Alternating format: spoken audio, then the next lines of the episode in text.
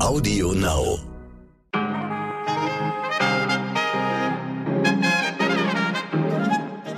Liebe Zuhörerinnen, ich wünsche Ihnen einen guten Morgen an diesem Dienstag, den 16. August. Ich bin Michel Abdullahi und hier ist für Sie heute wichtig mit unserer Langversion. Hier sind Sie richtig. Hier gibt's nur Spannendes.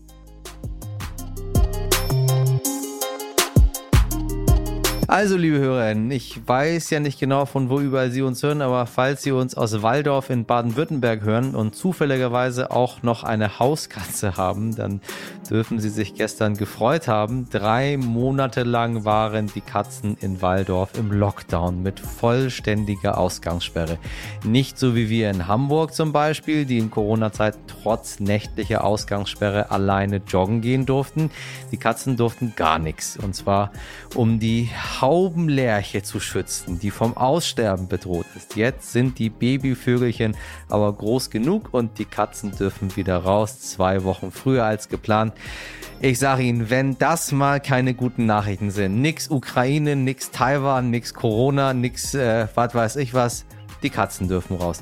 Ja, I'm sorry. Weniger gute Nachrichten gab es wiederum gestern Abend für Patricia Schlesinger, die ehemalige Intendantin des RBB und auch hier der Transparenz halber, ähm, auch ganz offen gesagt, meine frühere Chefin im NDR.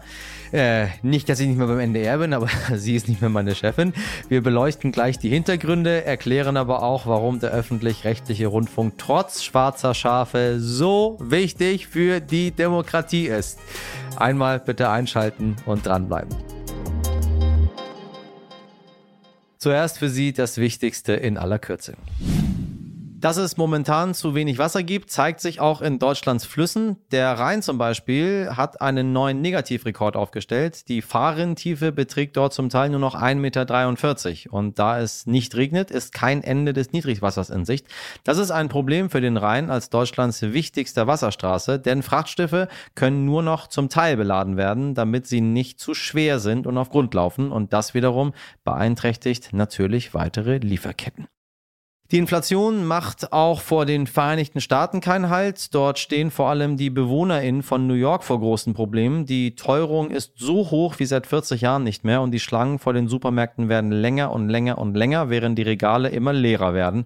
Nur als kleines Beispiel, weil man in Amerika nicht so gut in Dönern rechnen kann.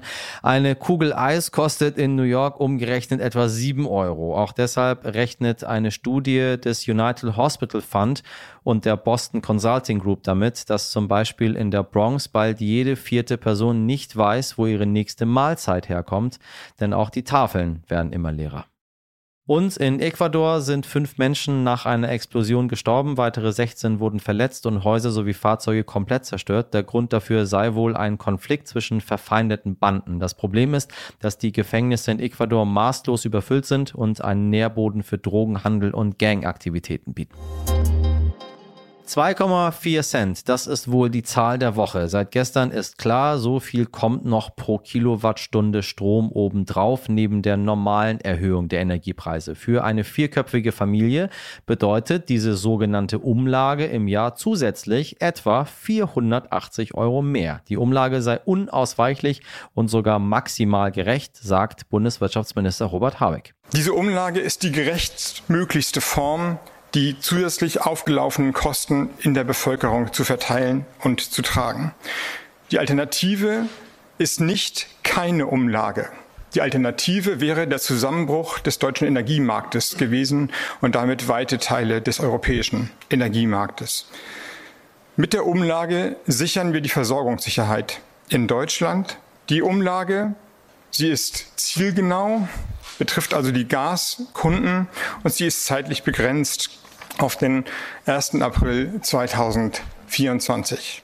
Kritik an dieser Umlage kommt von der Opposition, hier vom stellvertretenden Unionsfraktionsvorsitzenden Jens Spahn. Sie erinnern sich, unserem ehemaligen Bundesgesundheitsminister.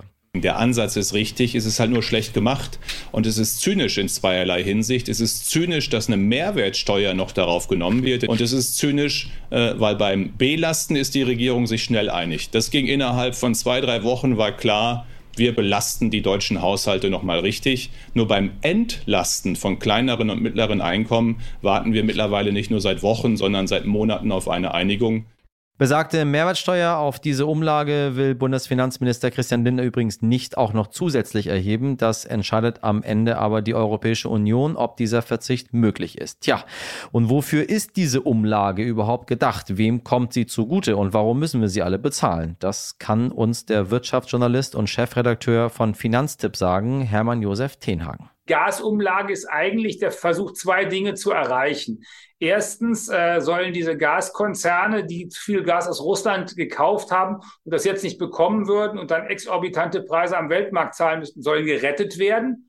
Und zweitens soll dafür gesorgt werden, dass nicht die einen, nämlich die Kunden solcher Konzerne, irre Preise zahlen müssen, während die anderen, die zum Beispiel eine, bei einer Gasfirma sind, die in Holland oder Norwegen ihr Gas gekauft hat und nicht so Erhöhungen hat, eben nicht so hohe Preise zahlen müssen. Das heißt, alle Verbraucher sollen gleicher behandelt werden und äh, die Konzerne sollen gerettet werden. Das war jetzt etwas abstrakt. Herr Tenhagen hat dazu eine Beispielrechnung. Dadurch wird auch klar, warum diese Umlage wirklich ein faires Prinzip ist. Sie haben äh, im letzten Jahr 6 Cent für Ihr Gas bezahlt für die Kilowattstunde. Jetzt müssen Sie 12 Cent zahlen. Und dann sollen Sie jetzt noch eine Umlage von 2,4 Cent möglicherweise plus Mehrwertsteuer zahlen.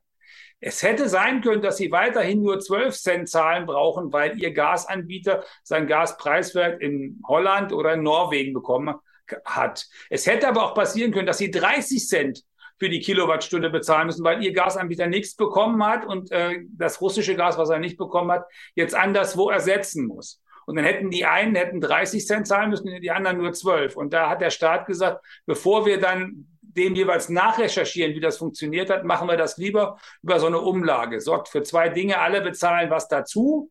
Und zweitens die Gaskonzerne, die wir auch noch brauchen, damit die auch ähm, zum Beispiel Unternehmen versorgen und damit unsere Heizungen weiterlaufen, die werden gerettet. Vielen Dank an Hermann Josef Tenhagen. Die 2,4 Cent pro Kilowattstunde werden ab Oktober fällig. Wir haben heute schön viele Zahlen und nach den 2,4 Cent kommt jetzt die 18,36 Euro. Sie können sich jetzt vielleicht schon denken, worum es geht, wobei 18,36 Euro. Ach ja, so viel bezahlen Sie und meine Redaktion und ich im Übrigen natürlich auch jeden Monat für den öffentlich-rechtlichen Rundfunk. Und ich zumindest bezahle diesen Beitrag sehr gerne. Ähm, Sie wissen, für einige, ich habe es ja eben erwähnt, weil ich natürlich auch noch für den öffentlich-rechtlichen Rundfunk arbeite, nämlich für den Norddeutschen. Ja, das sei der Transparenz halber mal hier direkt am Anfang gesagt. Und Sie wissen ja, von diesem Beitrag bekomme ich ja am Ende auch ein bisschen was ab. Das ist dann mein Lohn, wenn ich dann für Sie ins U-Boot gehe, um dort Menschen zu interviewen. Denn um diesen öffentlich-rechtlichen Rundfunk, ja, genau um den geht es heute. Sie haben es letzte Woche vielleicht mitbekommen, die Causa Schlesinger, Patricia Schlesinger, die ehemalige Chefin der ARD und Intendantin des RBB in Berlin-Brandenburg, ist zurückgetreten. Ihr werden Verschwendung der öffentlichen Gelder vorgeworfen, außerdem Vetternwirtschaft. Dazu aber gleich mehr im Gespräch mit Lutz Meyer. Lutz Meyer ist Wirtschaftsredakteur bei Kapital und hat vorher für die Financial Times Deutschland die deutsche Medienlandschaft beobachtet. Medien trifft Wirtschaft. Deshalb kann Lutz uns gleich ganz hervorragend erklären, was das Problem Problem an dem ganzen Fall ist. Er sagt aber auch, warum aus seiner Sicht die öffentlich-rechtlichen so wichtig sind und was genau sich ändern muss, damit sich solche Affären nicht wiederholen. Moin Lutz, ich grüße dich ganz herzlich. Ja, hallo. So, ein Riesenthema, was die ähm, Bevölkerung zwischen erschüttert, sprachlos, zurückgelassen, wütend, ähm, äh, Schadenfreude, alles war irgendwie dabei. Äh, es geht um Patricia Schlesinger, die RBB-Intendantin ist zurückgetreten von äh, allen ihren Ämtern. Übrigens meine frühere Chefin, hier der, der, Transparenz halber jetzt mal an dieser Stelle mal äh, gesagt, äh, ich habe damals im NDR äh, war sie meine äh, oberste Vorgesetzte. Also es geht natürlich noch drüber, ne? Der Programmdirektor ist ja noch da und der, der Intendant, aber sie war quasi Leiterin Kultur und ist dann ähm, gewechselt und dann ähm, ja, habe ich andere Leute bekommen, die mit den Vorsitzenden. Also ich kenne mich mit dem Apparat sehr gut aus. So. Und dieser ja. Fall beschäftigt die Öffentlichkeit jetzt seit gut einer Woche. Ähm, mittlerweile ermittelt die Staatsanwaltschaft. Kannst du noch mal ganz kurz aufgreifen für die, die äh, tatsächlich geschlafen haben letzte Woche, was passiert ist? Also das ist ja schon das Erstaunliche, was du äh, ansprichst. Die Figur Patricia Schlesinger, die ist ja eine gestandene Journalistin und damit groß geworden, dass sie Missstände aller Art äh, aufgedeckt hat. Und so jemand wünscht man sich eigentlich an der Spitze seines äh, öffentlich-rechtlichen Senders. Total. Dass äh, jemand, der eigentlich diesen investigativen Biss hat und offensichtlich auch einen Blick für Sachen hat, die falsch laufen in der Gesellschaft und in der Politik, selber so viel falsch macht und äh, eigentlich all das macht, was sie früher aufgedeckt hat. Ich glaube, das ist so ein bisschen das Wesen dieser Empörung, die wir jetzt erleben, weil genau das ist es ja, was wir auch vom öffentlich-rechtlichen Rundfunk erwarten, dass er unbestechlich ist und den Blick auf die Missstände richtet und das auch in einer großen Unabhängigkeit tun kann. Wobei ich das von allen erwarte, ne? Ich erwarte das von allen JournalistInnen in diesem Land, ob öffentlich-rechtlich oder nicht öffentlich-rechtlich, dass ja. sie äh, ihren Job machen und zwar richtig. Sicherlich, äh, genau, das ist die Aufgabe von allen Journalisten, aber der öffentlich-rechtliche Rundfunk kann das natürlich noch in besonderer Weise Richtig. tun, weil er eine große finanzielle Unabhängigkeit hat. Und darauf müssen wir als Gebührenzahler auch immer pochen. Und deswegen sind Missstände beim öffentlich-rechtlichen Rundfunk, der von allen bezahlt wird, auch viel schlimmer als Missstände bei irgendwelchen Privatunternehmen oder wenn man jetzt sagt, bei Verlagen passiert auch viel Mist äh, oder bei privaten Fernsehsendern. Mag ja sein, aber es sind halt private Fernsehsender und nicht von allen bezahlt, sondern die leben von Werbegeldern. So, was wird Patricia Schlesinger konkret vorgeworfen? Das ist eine ganze Menge. Damit könnte man einen ganzen Podcast füllen. äh, da sind Kleinigkeiten dabei, aber da sind auch sehr grundsätzliche Dinge dabei. Einmal hat sie scheinbar sehr viel Geld verschwendet. Und das in einer Zeit, wo das Geld knapp ist. Man denkt ja immer, öffentlich-rechtliche, die äh, leben aus vollen Töpfen, aber gerade der RBB, nope. der auch... Sage ich dir aus eigener Erfahrung, ist nicht so. Genau, gerade der RBB und der auch nicht am berühmten ARD-Finanzausgleich teilnimmt und ein eher kleiner Sender ist, da wird sehr geknapst. Bei den Redaktionen wird alles gespart und die Chefin hat sich äh, eine recht luxuriöse äh, Chef Chefinnen-Etage bauen lassen für 1,4 Millionen Euro. Das versteht im RBB kein Mensch und das diskreditiert auch die Arbeit der Leute da, die äh, jeden Tag sparen müssen und wo auch viele wichtige redaktionelle Mitarbeiter in den letzten Jahren ihren Job verloren haben oder ähm, ihre äh, Vergütungen sogar sinken sehen haben. Das geht nämlich bei den freien Mitarbeitern, die aber trotzdem von diesem Sender leben. Das äh, ist das eine, also Luxusausbau der Chefetage. Es gibt aber auch noch schlimmere Vorwürfe, da geht es um Interessenskonflikte. Frau Schlesinger hat sich ähm, eine üppige Gehaltserhöhung genehmigen lassen. Auch das ist schon mal ein Riesenproblem in Zeiten, in denen ihr Sender spart und sie von ihren Leuten verlangt, tendenziell mit weniger auszukommen. Also die Gehaltserhöhung äh, war 16 Prozent auf äh, 303.000 Euro brutto im Jahr. Dazu kommen noch sogenannte leistungsabhängige Zulagen, von denen wir nicht wissen, wie hoch sie ist. Äh, der Sender ist da bislang noch zu keiner Transparenz fähig oder willig. Und sie hat sich die genehmigen lassen von einem Verwaltungsrat. Dem Verwaltungsrat wiederum sitzt ein Mann vor, der dicke Geschäfte mit dem Ehemann von Patricia Schlesinger gemacht hat. Dieser Verwaltungsratsvorsitzende oder jetzt ist er das nicht mehr aus guten Gründen, hat äh, Beraterverträge äh, vergeben äh, in seinem Hauptjob als Chef der Messe Berlin. Und diese Beraterverträge haben üppig äh, Geld in die Kassen von Gerhard Spörl geschaufelt. Das ist der Ehemann von Patricia Schlesinger und ein ehemaliger Spiegeljournalist, der jetzt interessante Pointe äh, Krisenkommunikation als Hauptfeld äh, anbietet. Hätte er mal seine Frau besser beraten. Also ich kann dir voll zustimmen. Ich war damals auch recht traurig, dass, äh, dass Patricia Schlesinger gegangen ist, weil sie wirklich tollen Journalismus im NDR gemacht hat ähm, und auch, auch mir persönlich sehr viel ermöglicht hat. Und deswegen bin ich auch umso schockierter, was passiert ist im RBB mit ihr als Intendantin. Das auf der einen Seite die Figur Patricia Schlesinger als Mensch und als RBB-Intendantin. Dann arbeite ich aber selber für den NDR und ich produziere für den NDR und ich weiß, wie genau man sich alles anguckt. Ich muss alles rechtfertigen, was ich da tue. Finde ich auch richtig, dass das so ist, damit keine Beitragsgelder verschwendet werden. Ich bin mir dieser Verantwortung ähm, durchaus bewusst selber. Mhm. Und dann frage ich mich, lieber RBB, wenn sich jemand äh, eine Gehaltserhöhung ähm, ja quasi selber in den äh, Vertrag hineinschreibt, wenn jemand einen äh, Dienstwagen für knapp 150.000 Euro äh, sich beschafft, wenn jemand äh, das Büro für hunderte tausend von Euro äh, renovieren lässt, das muss doch alles geprüft werden irgendwo. Es muss doch irgendwie, wo ist denn der Rundfunksrat, wo ist der Verwaltungsrat, wo sind dann all die Mechanismen von Leuten, ähm, die das eigentlich gegenzeichnen müssen? Es ist ja nicht so, dass Patricia Stesinger völlig alleine als Intendantin machen kann, was immer sie möchte. Ähm, hat man da nicht genau genug hingeguckt? Wollte man das nicht? Ist es einfach nur ein Versagen des Kontrollmechanismus? Äh, warum? Ich verstehe das nicht. Ähm, ja, also formal hat das der Verwaltungsrat abgesegnet und da sind wir genau bei dem Punkt äh, Versagen von Kontrolle. Und das ist auch eins der strukturellen Probleme, die ich seit Jahren beim öffentlich-rechtlichen System sehe und beschreibe. Formal gibt es eine Kontrolle, es gibt Rundfunkräte und Verwaltungsräte, aber die Kontrolle funktioniert nicht.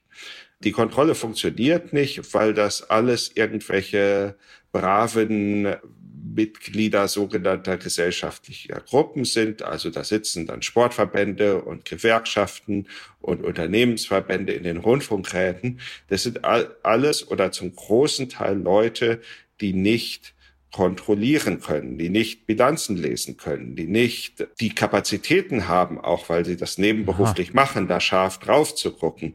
Die werden alle zweimal im Jahr ungefähr zu einer Sitzung geladen. Äh, da gibt's dann auch häufig Essen und Trinken. Da werden die Sachen äh, beraten. Da geht's um wahnsinnig viele Formalien. Und ähm, das war's dann oft schon mit der Kontrolle da, glaube ich, legt dieser Skandal, und es ist ja nicht der erste im öffentlich-rechtlichen Rundfunk, es gab eine ganze Menge, der legen all diese Skandale ähm, das Problem der Kontrolle offen. Ich glaube, man braucht weniger Kontrolleure, aber bessere.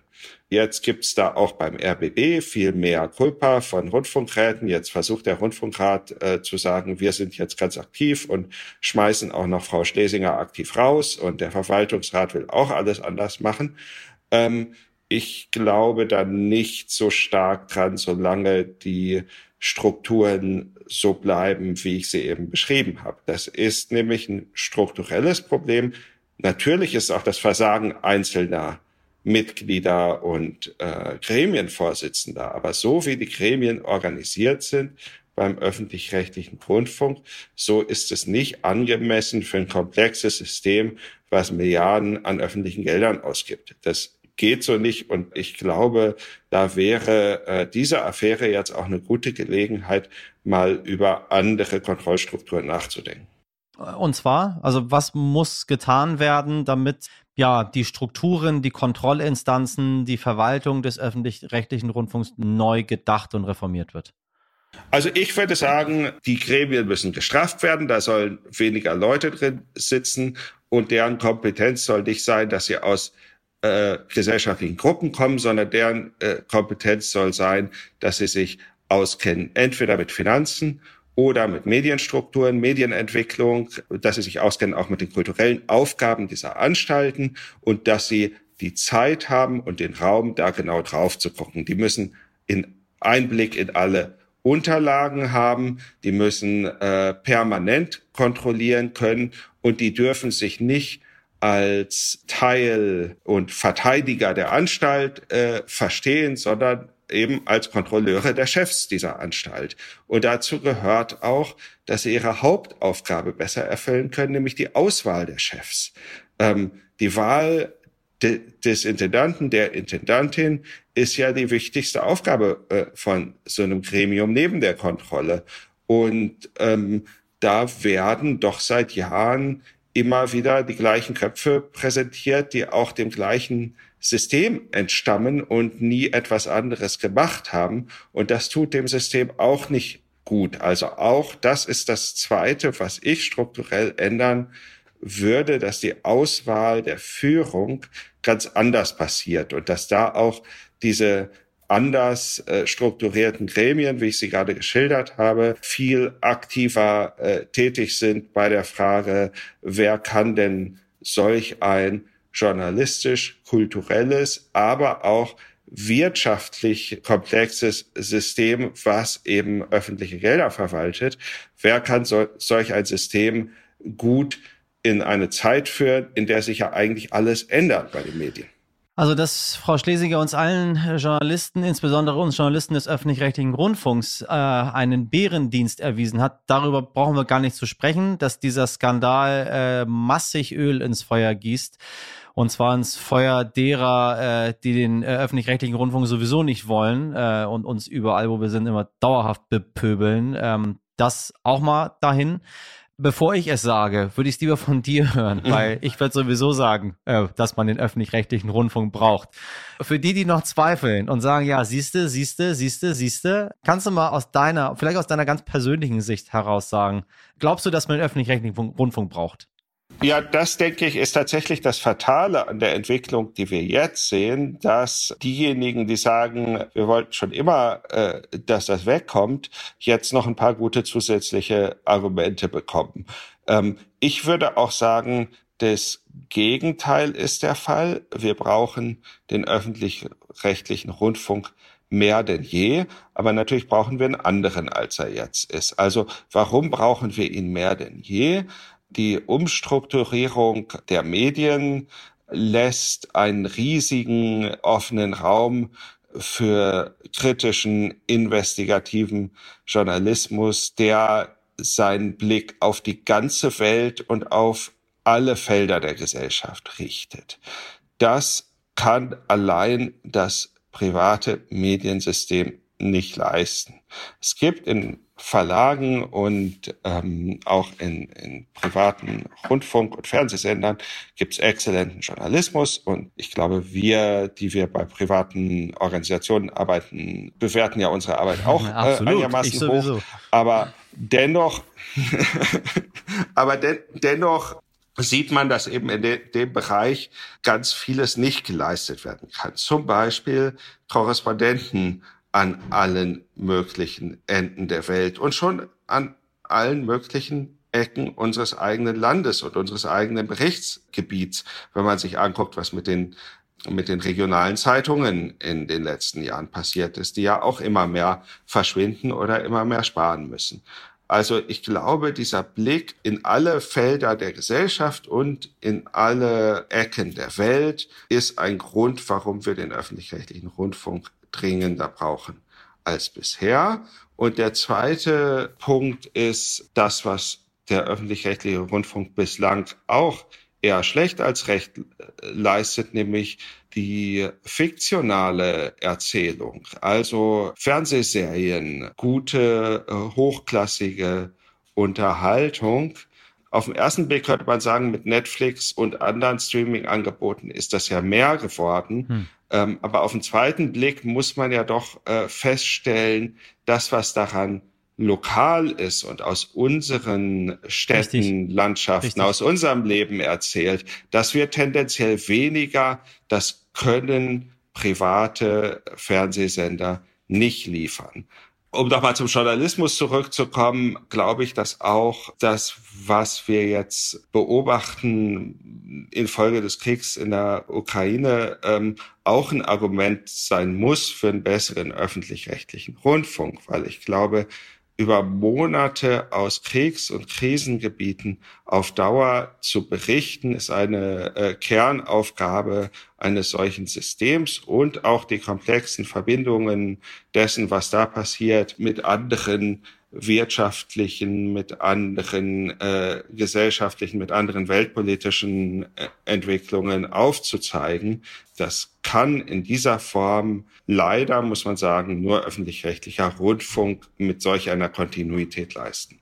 Sag mal, Lutz, wie geht's denn jetzt weiter mit Patricia Schlesinger? Stichwort Abfindung, Aufhebungsvertrag, äh, Ermittlung der Staatsanwaltschaft. Ja, also die Gremien des RBB äh, streiten da noch. Das sind hochkomplexe juristische Fragen, äh, ob das jetzt tatsächlich eine gute Idee ist, sie noch zusätzlich rauszuschmeißen oder nicht. Die Gefahr droht tatsächlich, äh, dass die Frau noch weiter Geld kriegt, äh, obwohl sie ja zumindest indirekt mit ihrem Rücktritt eingestanden hat, dass sie vielleicht doch was falsch gemacht hat. Mhm. Explizit gesagt hat sie es ja nicht. Also das sind äh, total schwierige juristische Fragen. Ungeklärt ist noch die Frage, ob sie äh, tatsächlich nur äh, moralisch versagt hat oder auch strafrechtlich. Das klärt die Staatsanwaltschaft, das wird lange dauern. Aber die gute Nachricht in diesem Umfeld ist, dass vor einigen Jahren höchstrichterlich festgestellt worden ist, dass öffentlich-rechtliche äh, Funktionäre und äh, Geschäftsführer und so weiter der sogenannten Amtsträgerhaftung unterliegen. Kompliziertes Wort. Gemeint ist, dass sie genauso wie Beamte, die Steuergelder verwalten, besonders streng juristisch bewertet werden, wenn sie mit diesen Geldern nicht fürsorglich umgehen, sondern äh, wenn es da was weiß ich, Unterschlagungen oder sorglose Ausgaben oder dergleichen gibt. Deswegen wird an Patricia Schlesinger zu Recht ein viel strengerer Maßstab angelegt, als das jetzt bei irgendeinem Geschäftsführer einer Malerfirma wäre, der jetzt bei einer Firmenfeier über die Stränge schlagen lässt oder dergleichen. Der Maßstab ist viel strenger. Deswegen hoffe ich, dass da vielleicht auch anhand dieses Falles ein bisschen Umdenken stattfindet und die Leute merken, die können nicht machen, was sie wollen, sondern es ist eben doch am Ende das Geld der Gebührenzahler, also von uns allen. Lutz, wir beobachten die Sache weiter. Ich glaube, äh, das dauert noch einen Moment und ich danke dir sehr herzlich einmal für dein äh, wundervolles, wundervolles Plädoyer für den öffentlich-rechtlichen Rundfunk und für dieses Gespräch und die Einschätzung. Danke dir. Ja, herzlichen Dank dir. Gestern Abend hat übrigens der Rundfunkrat des RBB verkündet, Patricia Schlesinger wird von ihren Ämtern mit sofortiger Wirkung abberufen. Über Details wie eine Abfindung wird noch entschieden. Ohren auf. Vor etwa zwei Jahren hat Schottland ein sehr fortschrittliches Gesetz verabschiedet, das als einzigartige politische Entscheidung gilt. Es ist ein wichtiger Gewinn für alle Frauen, kostenlose Menstruationsartikel in öffentlichen Einrichtungen. Jedes Jahr müssen die meisten Frauen durchschnittlich etwa 60 Euro aus ihrer eigenen Tasche bezahlen, um Tampons, Binden oder jegliche andere Alternative zu benutzen. Das wollte Schottland ändern. Nun tritt das Gesetz offiziell in Kraft und in Schottland hat jede Person nun das Recht auf kostenlose Hygieneprodukte in öffentlichen Räumen. Ich erinnere hier nur kurz an eine lange Debatte in Deutschland. Hier wurde bis 2020 die Luxusmehrwertsteuer von 19% auf Periodenprodukte erhoben, weil menstruierende Personen es sich ja aussuchen können, ob sie bluten oder nicht. Ja, habe ich ganz vergessen. Ach so, ja, dank zwei erfolgreicher Petitionen werden jetzt nur noch 7% erhoben. Hm. Die Frage, die bleibt, wären Periodenprodukte schon längst kostenlos für alle zugänglich, wenn die Geschlechter getauscht und Männer die Betroffenen wären? Hm. Hm. Hm. Und von den kostenlosen Periodenprodukten in Schottland kommen wir zurück zu Ihrem Lieblingspodcast im Wohnzimmer auf dem Rad in der Bahn. Liebe heute wichtig Community, falls Sie noch spannende Themen haben oder Fragen, dann schreiben Sie uns gerne heute wichtig at stern.de. Hier auch nochmal die Erinnerung. Wir freuen uns auf Ihre Sprachaufnahmen und Meinungen zum 9-Euro-Ticket, liebe Hörerinnen.